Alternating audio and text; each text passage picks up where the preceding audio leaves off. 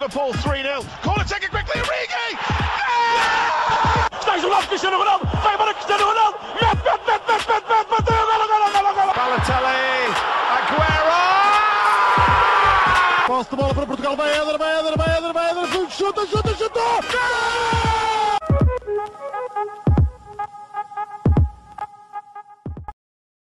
bem-vindos a mais um episódio do nosso podcast do Hispanenca.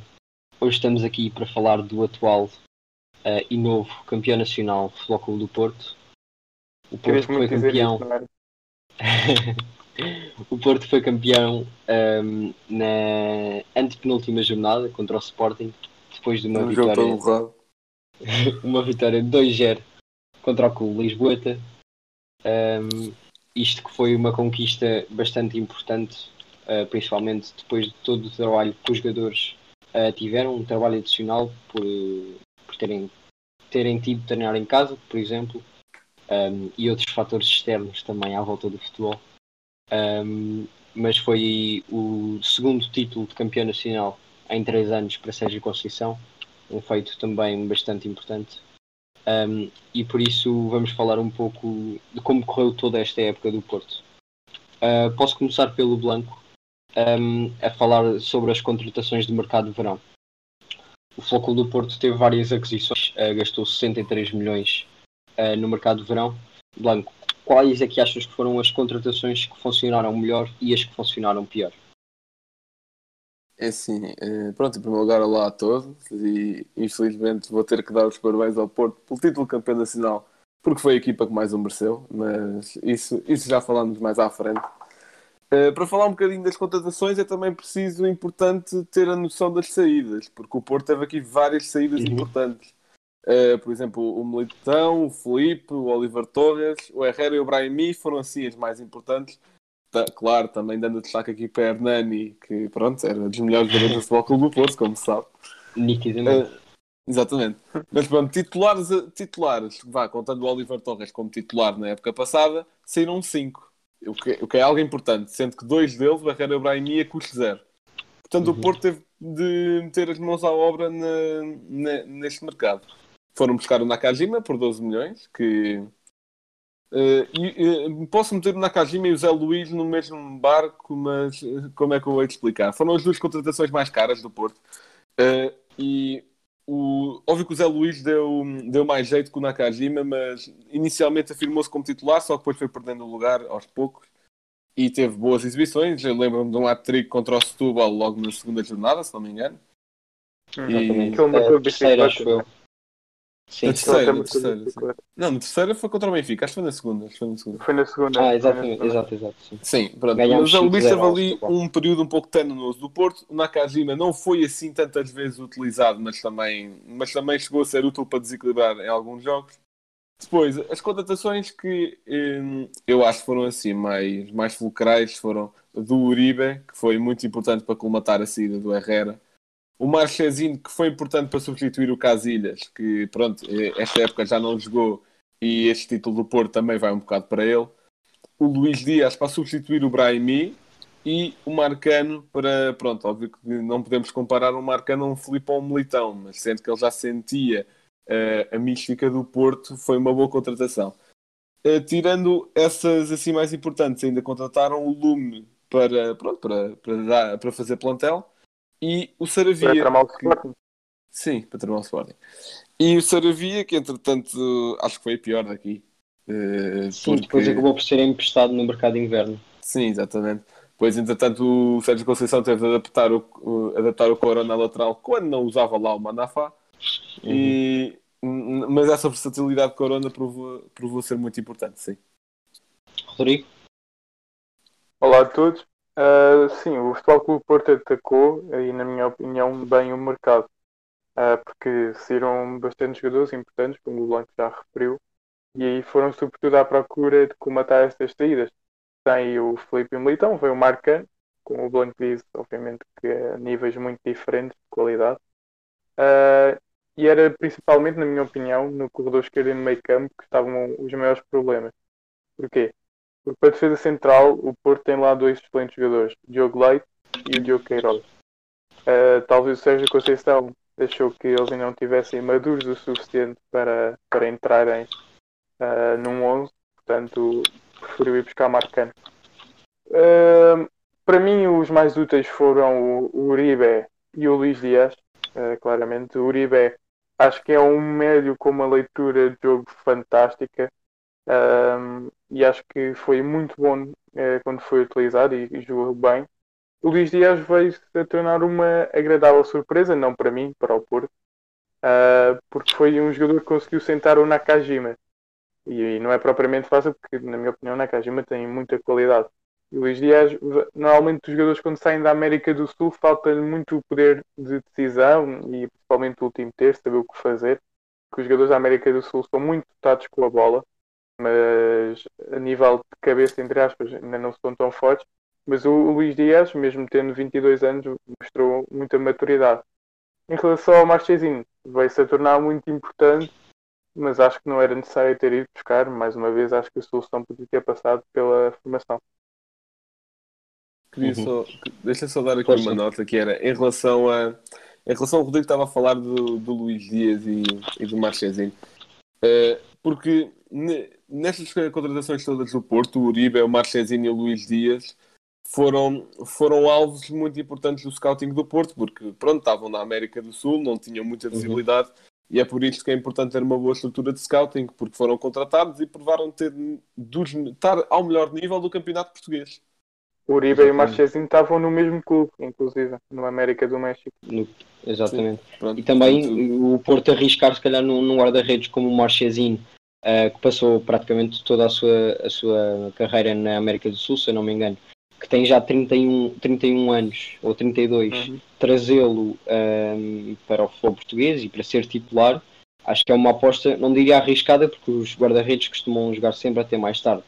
Mas tendo em conta, como o Rodrigo estava a dizer, que terem, terem a solução na formação do Diogo Costa, um, acho que foi uma aposta mesmo, como o Blanco disse, uh, de scouting. Um, ou seja, tinha de ser uma contratação cirúrgica, não podia ser um guarda-redes qualquer. E quanto, quanto às outras contratações, eu acho que mesmo como vocês já referiram com o Nakajima, uh, provavelmente a contratação mais falhada uh, dos últimos anos do Foco do Porto, uh, porque gastámos 12 milhões, 12 milhões por 50% do passe, se não me engano. Um, e era um jogador que esperava muito dele. E como disseram, o Luís Dias sentou. Ainda houve ali uma altura, se eu não me engano, quando jogámos Uh, temos aquela sequência de jogos com o Santa Clara em casa, tanto para a Liga uh, como para a Taça da Liga. Uh, o Nakajima ainda chegou a ser titular. Num jogos antes tinha, tinha entrado contra o Portimonense e levou aquela, aquela dura do Sérgio Conceição, como se diz no Norte. Uhum. Um, e, que, e que depois contra o Young Boys voltou a não jogar. Depois lá entrou, fez uns vídeos para o 4-3-3. Exatamente, pois foi, pois foi. E foi, e foi uma das uma das dos jogadores que surpreendeu nesse jogo por, por estar uhum. presente no 11 titular, porque não se esperava, se eu não me engano, ele não tinha jogado assim. Nós estávamos a ver o, o, jogo juntos, ficámos surpreendidos quando o Sérgio Conceição o tirou. Acho que foi para meter o Soares, que veio marcar o gol da vitória. Ele até estava a jogar bem. Uh, sim, Nakajima saiu nesse jogo pelo Luís Dias, precisamente, o jogador que estávamos a dizer que, que, que, ah, que okay. o sentou. Mas era, mas é, e era precisamente por isso, o Luís Dias andava a jogar bem uh, e contra o Sporting foi para o banco e o Nakajima foi para titular. Uh, por isso, teve esses momentos, se calhar, de alguma importância, mas não teve um, um grande impacto na equipa como se esperava. Depois de todas estas contratações, eu acho que sem dúvida para mim a melhor um, foi o Uribe e o Luís Dias. O Uribe deu uma grande. Um, fez com que o meio campo do Porto ficasse muito mais compacto, uh, principalmente com a, a, dupla que costuma, costuma fazer com o Danilo. Uh, acho que essa dupla funcionou muito bem e também com o Sérgio Oliveira muitas das vezes. Um, portanto, embora o Porto tenha gastado perto mais de uh, 60 milhões de euros em contratações, ainda que algumas não tenham sido as mais acertadas, um, eu acho que o Porto acabou por fazer eh, contratações cirúrgicas e boas. Uh, e depois também há outra questão, e passando já para o próximo ponto, um, ehm, que foi a não entrada na Liga dos Campeões. Que se calhar o Porto estava à espera de o conseguir fazer e, e este dinheiro todo que gastou nas contratações um, já era a contar uh, com, com, o dinheiro que entraria se o Porto passasse a eliminatória contra o Krasnodar. Rodrigo, posso começar por ti. Uh, Surpreendeu-te também esta, este mau início de temporada do Porto? Uhum. Deixa-me só dar uma nota em relação ao jogo em Alvalade. Quem nós queríamos que o Sérgio Conceição tirasse era o Soares. Era o Nakajima, era o Soares. O Soares já lá estava. Exato. Era, era o Soares que nós queríamos que ele tivesse saído. Uh, sim, surpreendeu-me uh, o início da temporada do, do Porto. Uh, eles, vocês, o Porto não, acabou até bem a, a última temporada, é verdade que perdeu o título, mas acabou bem com, com vitórias. Uh, 4-0 frente ao Aves, 4-0 frente ao Nacional e venceu o Sporting na última jornada. Uh, eu sinceramente não acompanho muito o campeonato russo, portanto não sabia o que é que havia de esperar desta equipa do Krasnodar, mas veio-se a provar uma equipa organizada. Mas acho que foi uh, mais de mérito do Porto do que propriamente mérito do Krasnodar, porque o Porto teve em uhum. vantagem várias vezes e deixou, deixou-se perder em casa, o que não é normal, uh, o Porto perder em casa. Depois também tem aquela entrada fraca no campeonato, quando rota frente ao, ao Gil Vicente. Uh, é verdade, tinham jogado três dias antes frente ao Krasnodar, na Rússia, portanto uh, é normal que o desgaste o jogo não tivesse corrido bem. Mas depois o, o Porto respondeu muito bem a, a, este mau início de temporada, vencendo depois logo o Setúbal por 4-0, o Benfica por 2-0. Uh, só que acho que há aqui um fator muito importante que é a questão financeira, não é? E o Porto agora está em crise. Uh, talvez tivessem em contar com estes milhões, se não me engano, acho que eram 45 que entravam. Sim, sim. Uh, e dava muito jeito, ou seja, o Porto gastou muito e não, não ganhou assim tanto dinheiro quanto isso em transferências, porque o Brahim e o Herrera saíram a custo zero. Uh, o Militão uhum. foi 50, o Felipe foi 30, se não me engano. Portanto, o Porto foi, também não. Foi 20.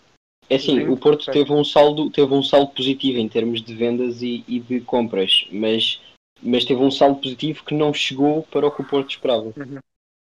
Pois, portanto, acho que foi muito mal o facto do Porto não ter entrado, uh, até para a questão do ranking.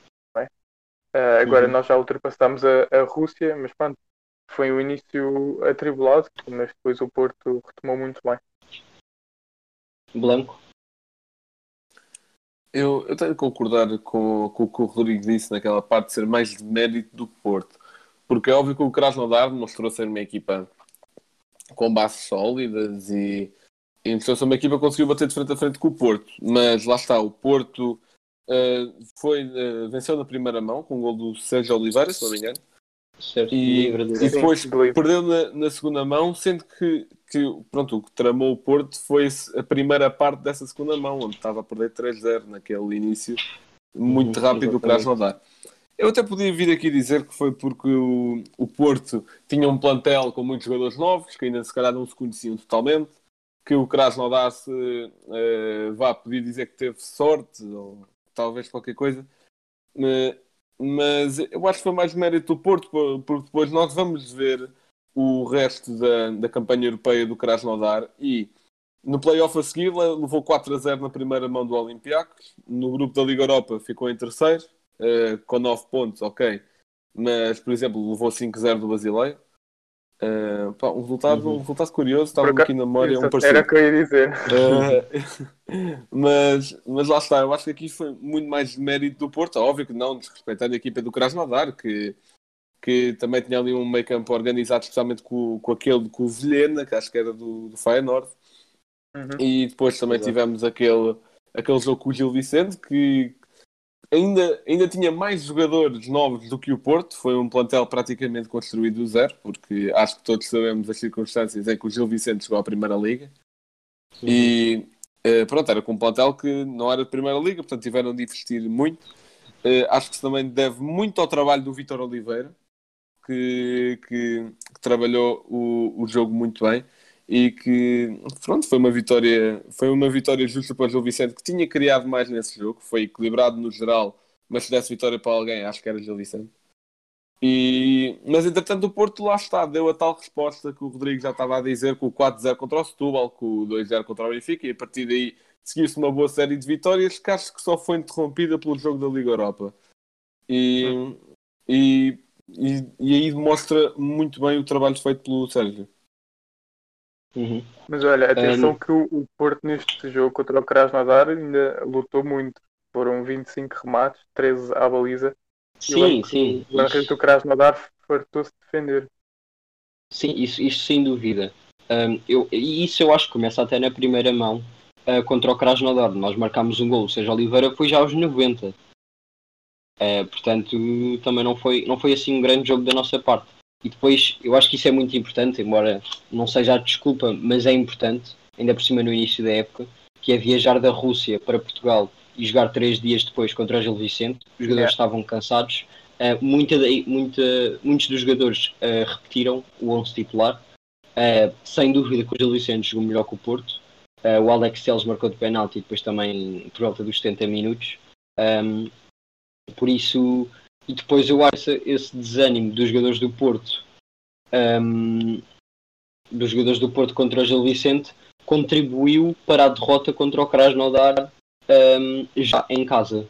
O, o Krasnodar que marcou 3 golos em 34 minutos, isso foi mesmo uma, uma coisa assim rapidíssima, e foi esse jogo que tramou o Saravia para o resto da época. Porque, se eu não me engano, os 3 golos foram pelo lado direito da Sim, defesa para o do lado direito, exatamente. O Saravia falhou neles todos e saiu ainda antes do, do fim da primeira, da primeira parte, aos 38 minutos. Um, por isso, esse, esse jogo tramou o Saravia para o resto da época, ele que depois só jogou a titular uh, em mais um, um ou dois jogos, se não me engano, para a taça da Liga. foi? Sim, exato. Um, e depois também, neste jogo contra o Krasnodar na segunda mão, um, o Nakajima chegou a, a jogar a titular também. Um, depois disto, uh, como vocês estavam a dizer, o Porto acabou por ganhar por 4-0 ao Vitória de Setúbal em casa, com aquele hat do, do Zé Luís. Um, Não marcou de bicicleta, não foi? Tudo. Uh, exatamente, não marcou foi de bicicleta neste jogo. Ele, ele, marcou, ele marcou num jogo um, contra o Passos Ferreira de bicicleta e se eu não me engano também marcou neste. Um, mas eu acho que este início de, de época contribuiu muito para aquela imagem que o Porto se calhar passou e que muita gente começou a achar que era que o Porto já estava perdido para o resto da época. Um, e, e que depois, mesmo com esta vitória do Setúbal, um, existe, existem vídeos de, de adeptos, por exemplo, do Benfica, antes do jogo do, na luz, a dizer que iam ganhar por 4-0, 5-0, porque o Porto não estava a jogar nada. E depois o Sim, Porto sim, Eu acabou lembro por dar um... super confiante para, para este jogo Exatamente. e o Porto é um banho de bola todo o E eu- Benfica. E eu, sinceramente, hum, eu estava esperançoso que depois de uma vitória, como foi a do Vitória de Setúbal contra o Vitória de Setúbal, o Porto começasse a jogar muito melhor. E, e foi o que aconteceu. O Porto deu realmente um banho ainda teve aqueles dois minutos hum, de posse de bola seguidos, que foi realmente uma coisa impressionante, tendo em conta que o Porto estava a ganhar por 2-0 e era o Benfica que precisava de recuperar a bola para ver se ainda marcava algum gol. Hum, por isso foi um início de época atribulado, mas depois o Porto acabou por recuperar.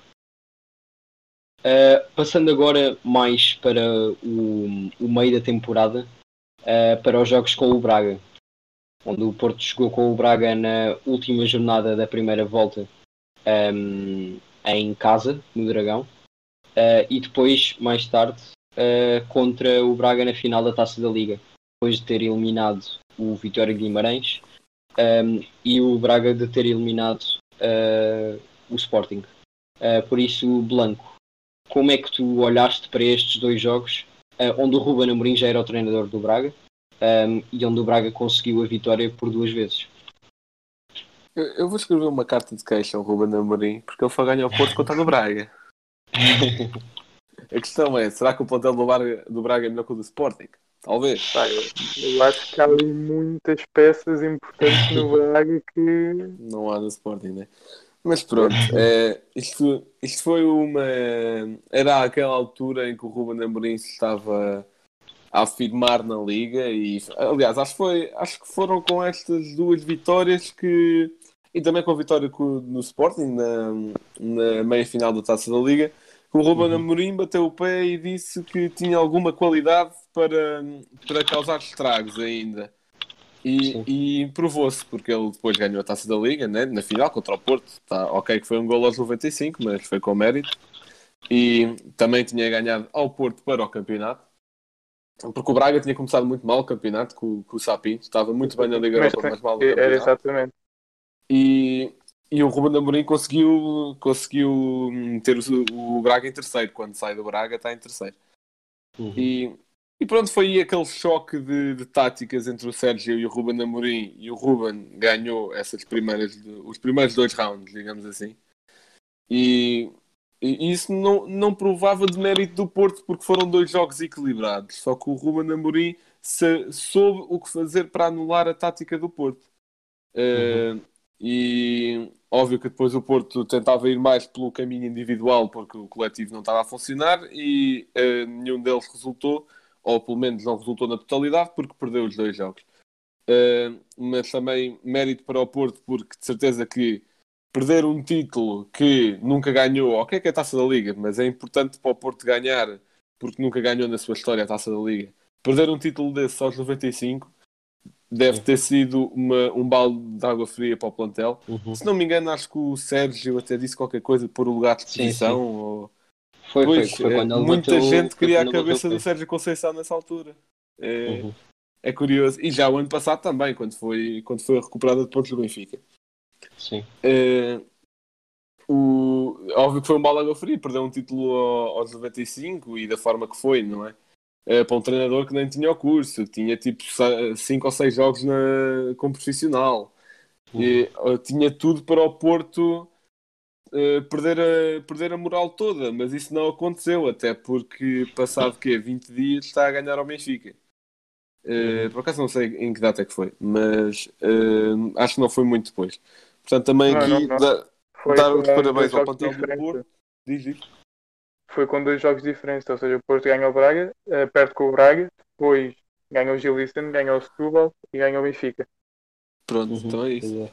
Portanto, também é muito mérito para o Sérgio Conceição e para o plantel do Porto por não se terem de- ido deixar abaixo, até porque também ganharam ao Gil Vicente e ao Setúbal. Uhum. Rodrigo.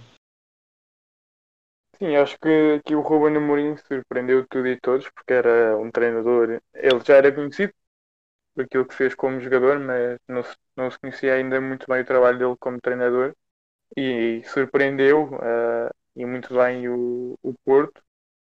Ah, aquilo que estavas a falar, acho que da taça da Liga, pá, não sei se é por eu já ter ganho 7 e já estou enjoado disto.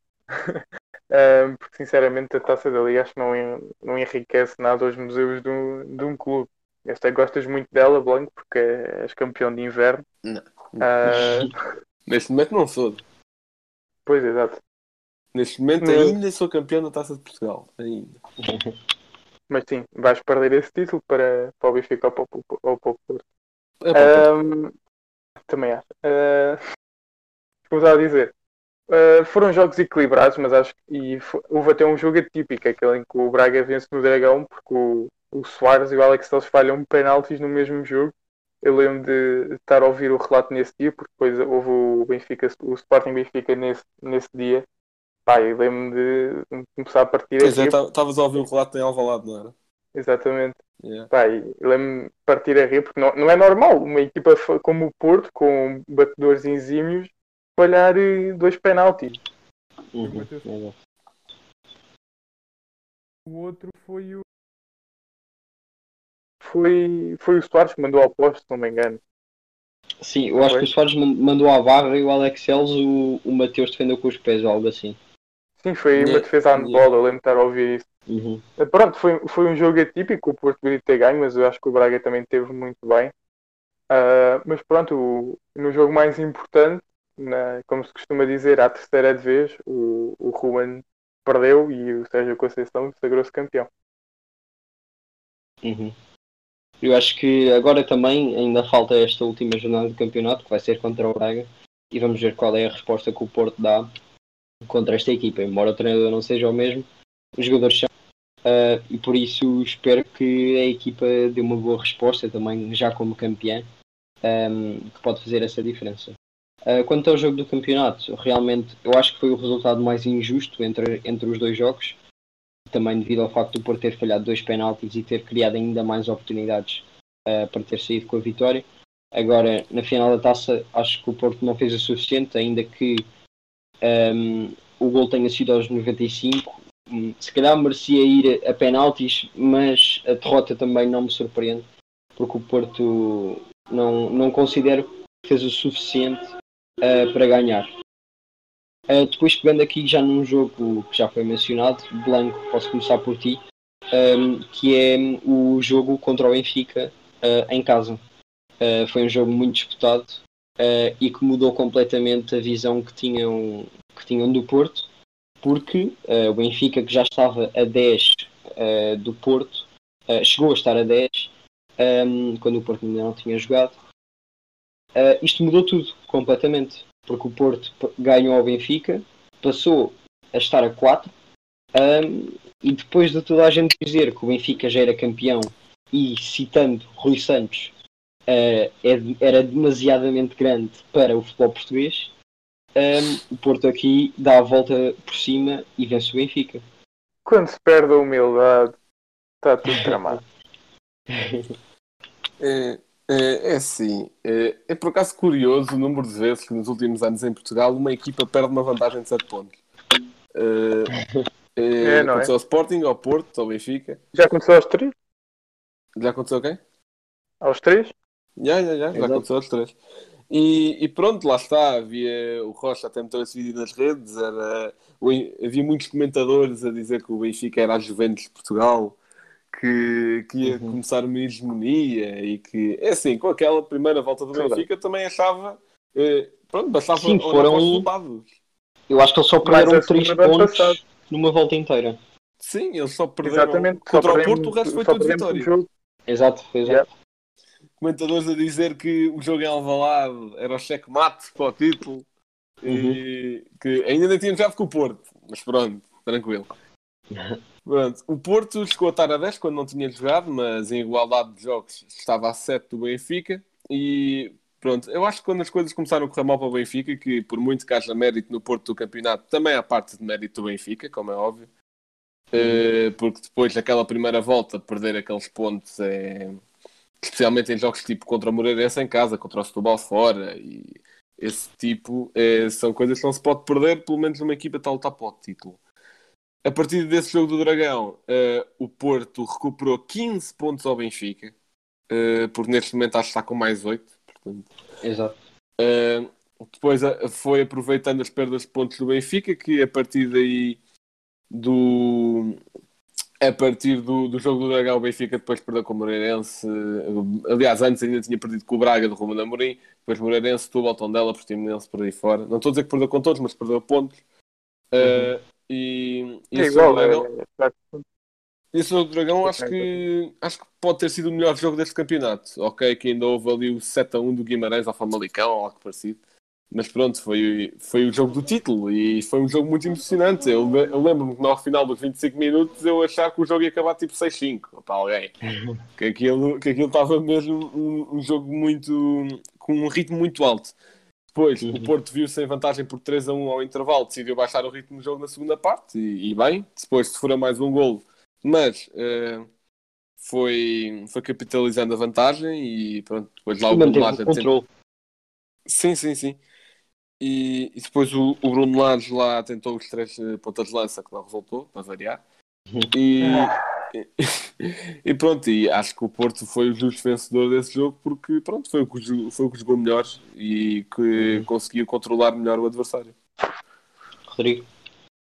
Quer dizer, ouvir eu a dizer parabéns por merecer não ganhar, não é? uh, mas falando desse jogo, uh, concordo com o Blanco, acho que foi o melhor jogo do campeonato, uh, mesmo o Benfica tendo perdido e foi algo que não tinha acontecido noutros clássicos, que é o ritmo e a velocidade do jogo que existiu e a intensidade. Acho que o mais perto que tinha havido foi o 2-1, ou 3-1, acho eu, que o Porto ganhou na taça da Liga ao Benfica. Um, acho que também, que esse também foi. Uhum, exatamente. Acho que esse também foi um ritmo muito bom. E é a prova que um bom jogo de futebol uh, não precisa ter tudo na retranca para, para ser bom. Uh, o Porto adiantou-se logo aos 10 minutos com o Sérgio Oliveira, depois o, o Vinícius marca, o Alex Telles marca, depois há aquele lance muito estúpido do Ruben Dias e o Vlaco Dimos, em que o, atribuíram o autogol ao, ao Ruben Dias, mas eu não concordo, acho que até o Vlaco Dimos Sim, o Vlaco Dimos acabou por tocar. Uhum. Depois porque a bola ia para fora. Depois o Vinícius reduz, mas acho que o Benfica geriu muito mal a equipa depois, né? porque foi tirar eh, André Almeida para meter eh, Diego Souza e agora já não lembro quais é que foram as substituições, mas foram as três pontas de lance e Sim, entrou o Seferovic, o Diego Souza e, e o Samaris entrou pelo Weigl. Uhum. Epá, não, não compreendo isso, mas não estamos aqui para falar do Benfica. Acho que foi justa a vitória do Porto em, nos dois jogos. Uh, mas espero que os próximos jogos de, em clássicos possam continuar a ser a, a este ritmo, mas com vitórias para o Benfica. Uhum. Eu acho que aqui o que há mais importante a destacar neste jogo um, é, é, mesmo o facto do Porto entrar para ele uh, com 7 pontos de desvantagem. E eu acho que foi isso uh, que fez com que o ritmo do jogo fosse muito elevado. Porque o Porto é, não tipo, tinha nada a perder. Nada. Exato, o Porto é verdade podia ficar a 10 pontos e depois ficava mais difícil, mas também, mesmo se empatasse, não, não compensava. O Porto tinha de ganhar este jogo para continuar na luta pelo campeonato. E foi isso que fez desde o início do jogo, porque não, não tirou o pé do acelerador, pelo menos até ao intervalo. Por isso, mesmo antes do lance do Sérgio Oliveira, uh, já tinham tido um lance, se não me engano, do Luís Dias que podia ter, podia ter dado o gol. Uh, acabou por ser o Sérgio Oliveira. Depois também há uma coisa, não é o futebol, mas é do futebol, que é o facto do Tarab ter saído aos 66 minutos porque o, porque o Bruno estava mesmo a ver que ele ia ser expulso o que já devia ter acontecido ainda na primeira parte, quando fez aquela mão à entrada da área, um, que o Arthur Soares Dias já estava a sacar do amarelo, mas depois voltou a pô-lo no bolso. Um, e, e, podia ter mudado é o jogo verdade. completamente. Uh, mas, o, mas o Porto manteve sempre o controle, embora o Vinícius tenha marcado um único gol da segunda parte. O Porto manteve o controle. Teve aquele lance do Luís Dias aos 90, que eu não sei como é que aquele rapaz falhou aquele gol. Que estava é. sozinho, foi uma falha do ferro deixou o Luís Dias sozinho em frente ao Vlaco Dimos e o Luís Dias quis inventar e falhou.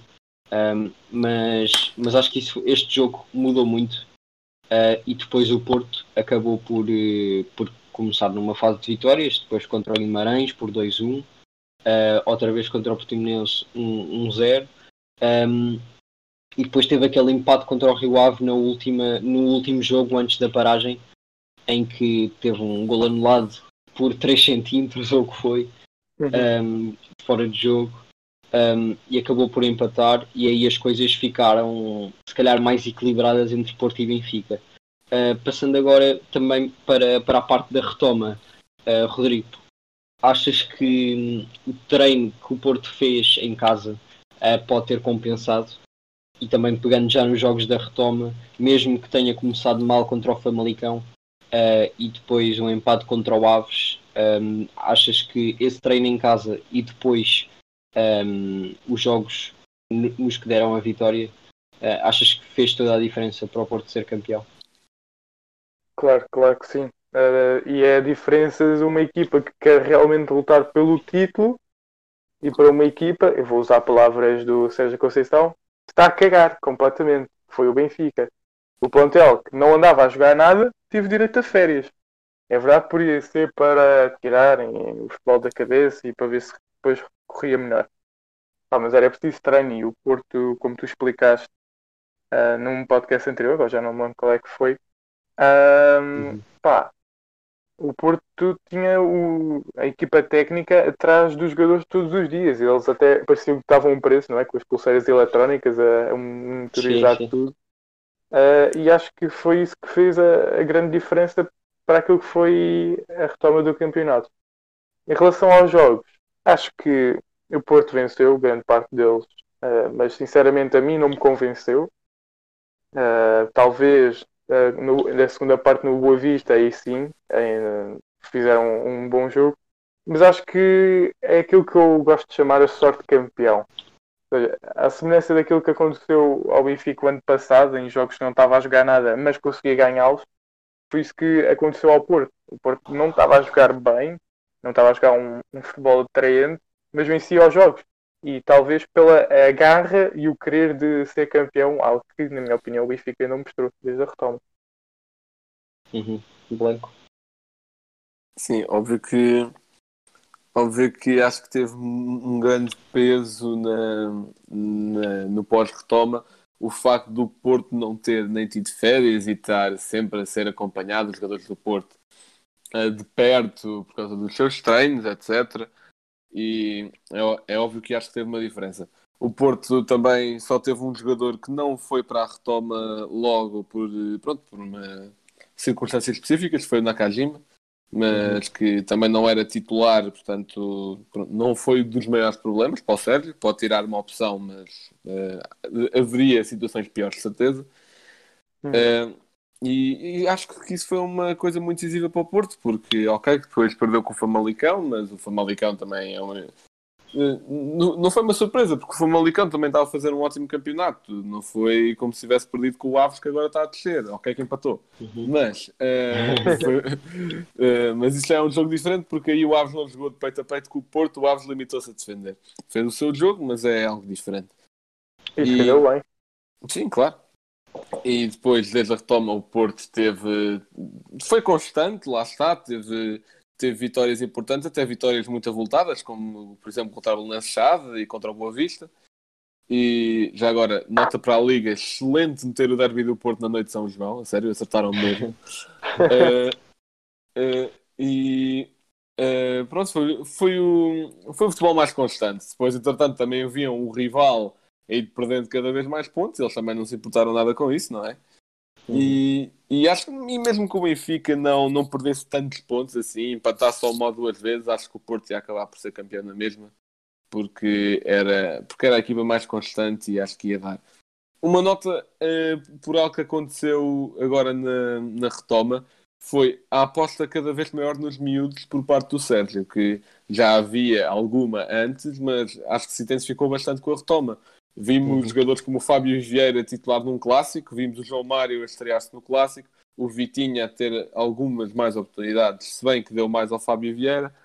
E, eh, e, entretanto, também gostaria de fazer uma pergunta que é o que é que aconteceu ao Baró?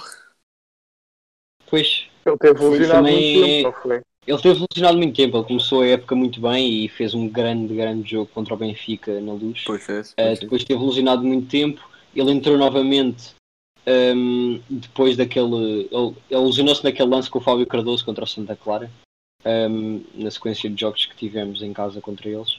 Um, ele lesionou-se e depois eu acho que ele voltou a entrar, mas não pegou. Depois o Vitinha também apareceu, começou a jogar bem um, e o Sérgio começou a apostar mais nele. Agora no fim do campeonato eu tenho, tenho a sensação que ele ainda vai jogar.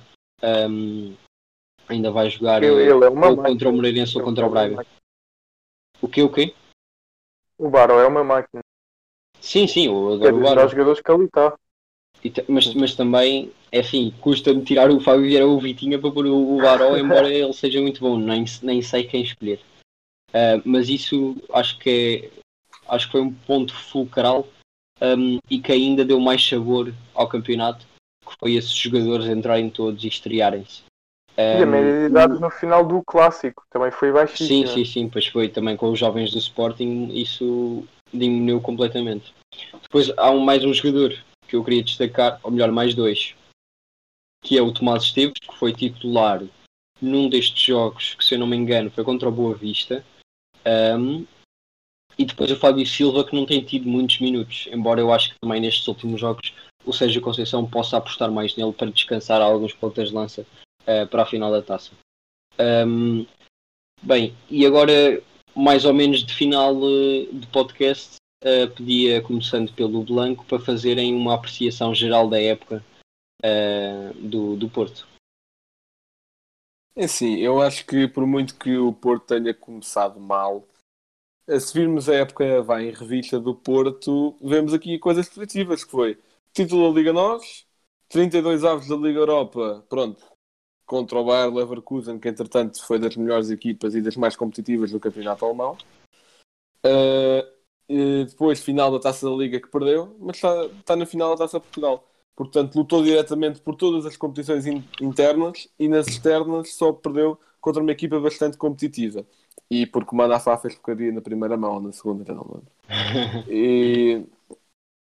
Mas, mas eu acho que o Porto, lá está, como eu tinha dito no início, eu acho que foi muito.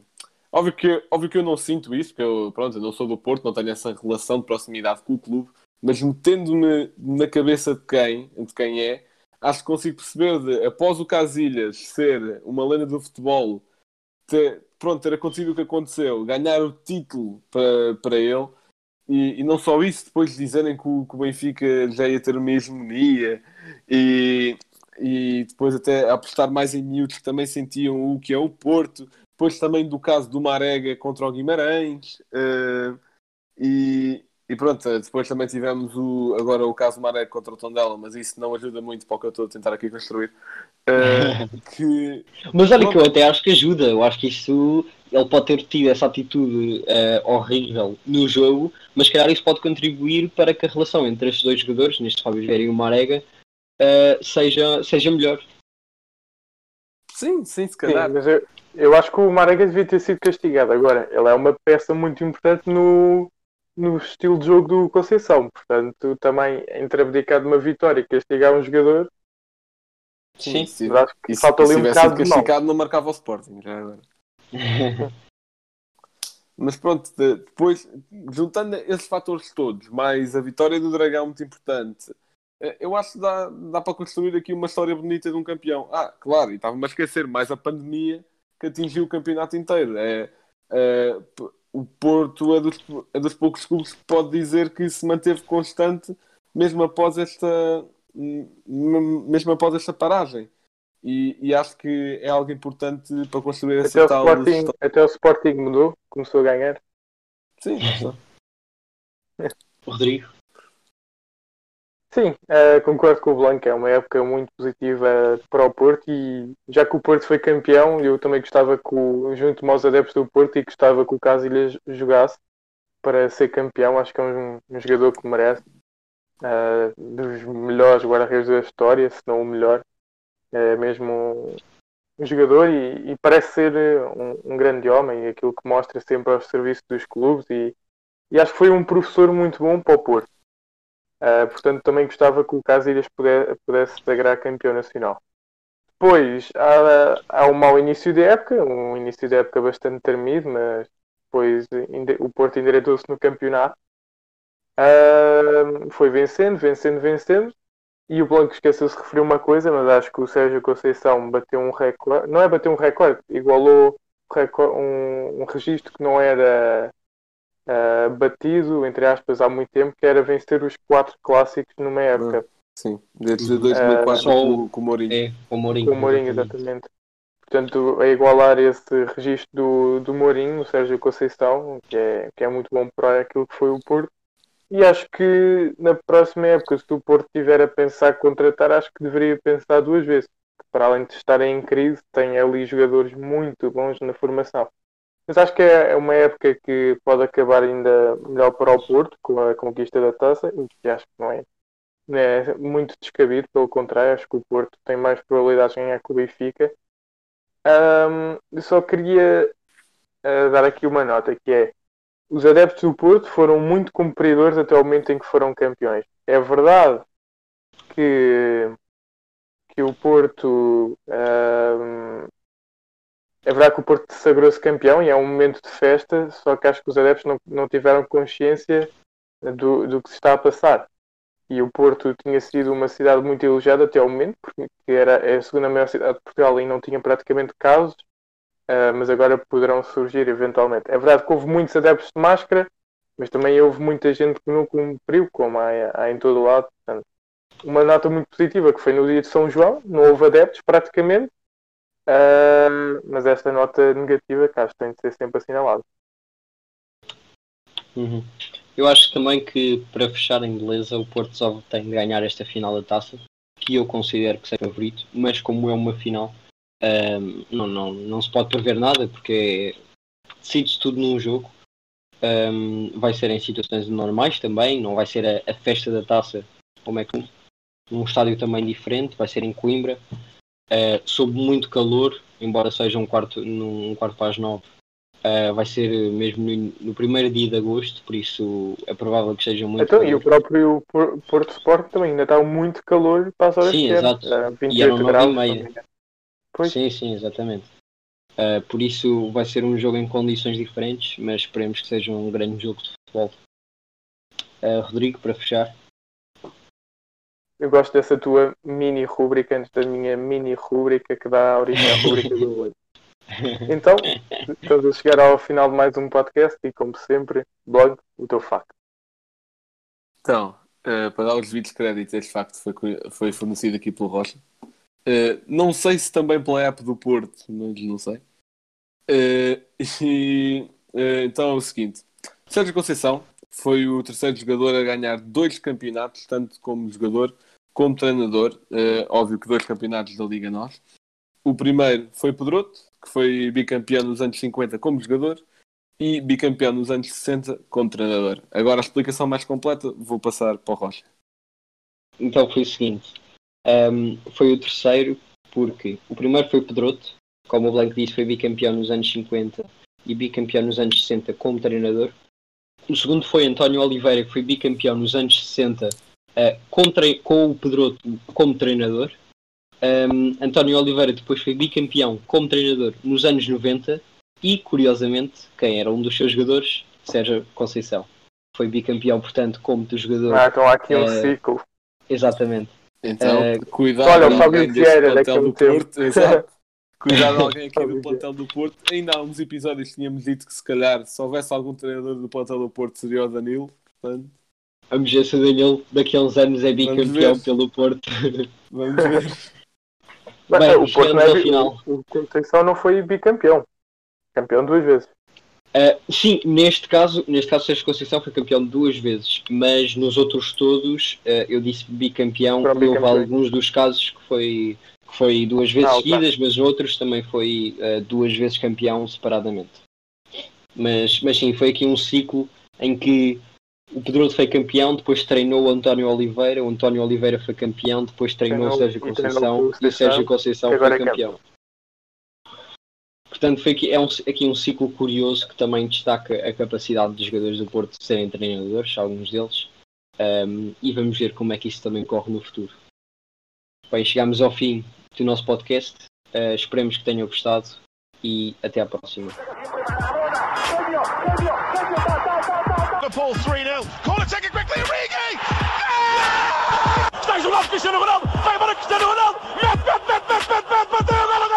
Balotelli, Aguero! Posse de bola para Portugal, vai Éder, vai Éder, vai Éder, vai Éder, chuta, chuta, chuta! Gol!